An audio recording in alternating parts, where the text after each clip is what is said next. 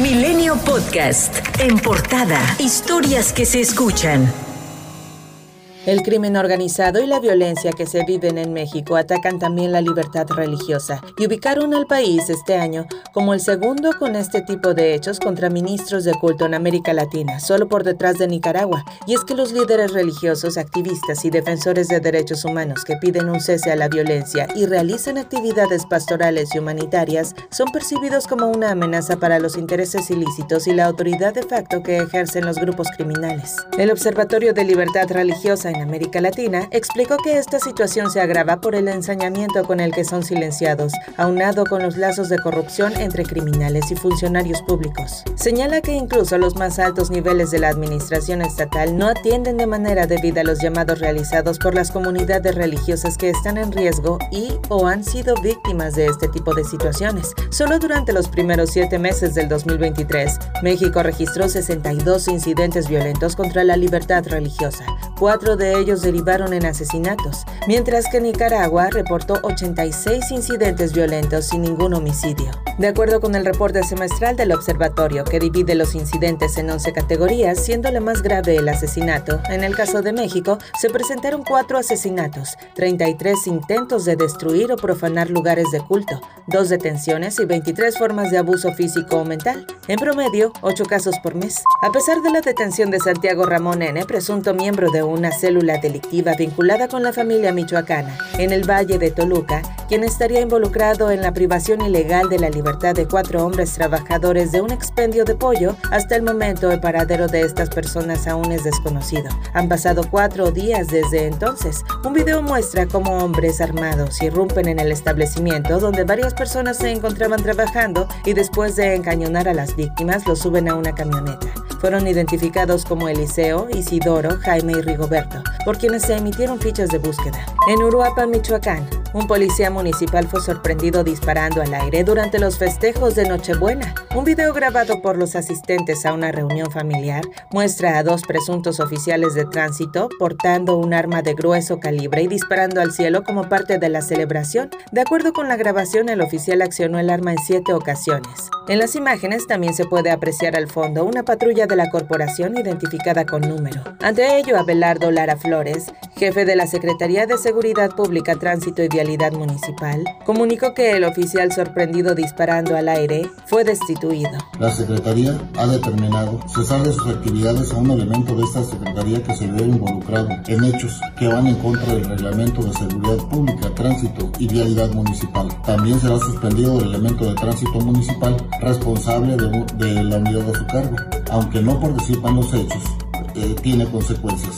En Chiapas se está movilizando la caravana más grande que se formó este año con alrededor de 6.000 personas que avanzaron a Huixtla en su, segundo día de caminata. De acuerdo a las autoridades del Instituto Nacional de Migración, en lo que va del año han cruzado por la frontera sur del país más de 300.000 migrantes de al menos 26 nacionalidades.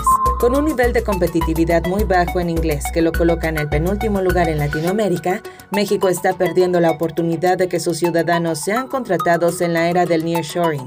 Simon Glorion, director regional de Américas de Education First, explicó que si bien México se constituye como alternativa para que empresas multinacionales se instalen en su territorio, ello no garantiza que los beneficios sean para la población mexicana, debido a que la deficiencia en el dominio del inglés provoca que las empresas contraten a personas más capacitadas sin importar la nacionalidad. Según un estudio realizado por Education First, México descendió una posición pasando del lugar 88 de 111 países en 2022 al 89 de 113 países en este 2023 y continúa con un nivel de competitividad muy bajo, incluso por debajo de Brasil, Panamá, Colombia o Ecuador.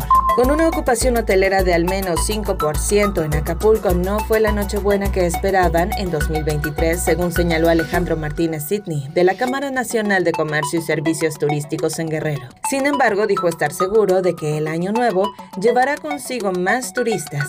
El Valle de México amaneció con contaminación alta, lo cual obligó al Estado de México a declararse en contingencia. Ayer por la noche, Víctor Hugo Páramo, titular de la Comisión Ambiental de la Megalópolis, descartó que en las próximas horas se activará la contingencia ambiental, pues informó que la calidad del aire se encuentra en buenas condiciones.